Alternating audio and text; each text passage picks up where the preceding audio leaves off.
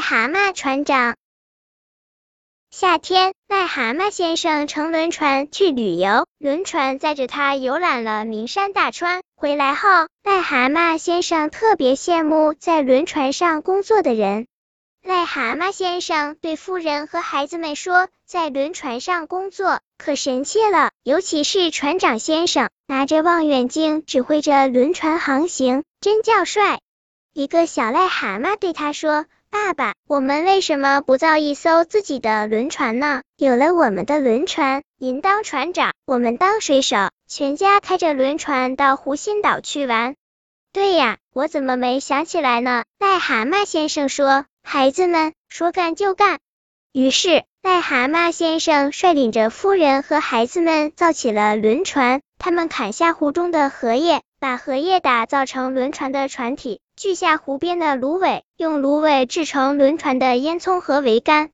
癞蛤蟆一家紧张的工作着。青蛙先生走过来，问癞蛤蟆先生：“大哥，您在干什么呀？”造轮船。赖格湖县主信心十足的说。呀，您这是瞎耽误功夫！青蛙先生鄙视的说：“怪不得有人说您尽想吃天鹅，痴心妄想呢。您想造轮船，这不是异想天开吗？世上无难事，只怕有心人。”癞蛤蟆先生没有理睬青蛙先生的挖苦，带领着孩子们继续工作。经过他们的不断努力，终于造出来一艘轮船，船体是绿色的。他们把这班轮船命名为“小河号”。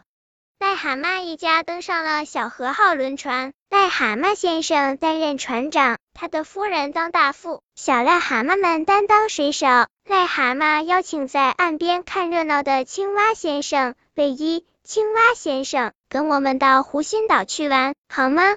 对不起，青蛙先生说，我还要命呢。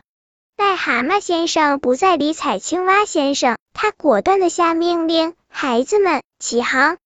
小河号在碧波荡漾的湖水中前进，它身后的湖水中甩着一条长长的白浪。轮船中不时传出癞蛤蟆船长的命令：“左满舵，满舵左。”小癞蛤蟆们一边紧张的工作，一边唱起了欢快的癞蛤蟆船长之歌，歌声传出很远。一直传到优美的湖心岛上。本篇故事就到这里，喜欢我的朋友可以点击订阅关注我，每日更新，不见不散。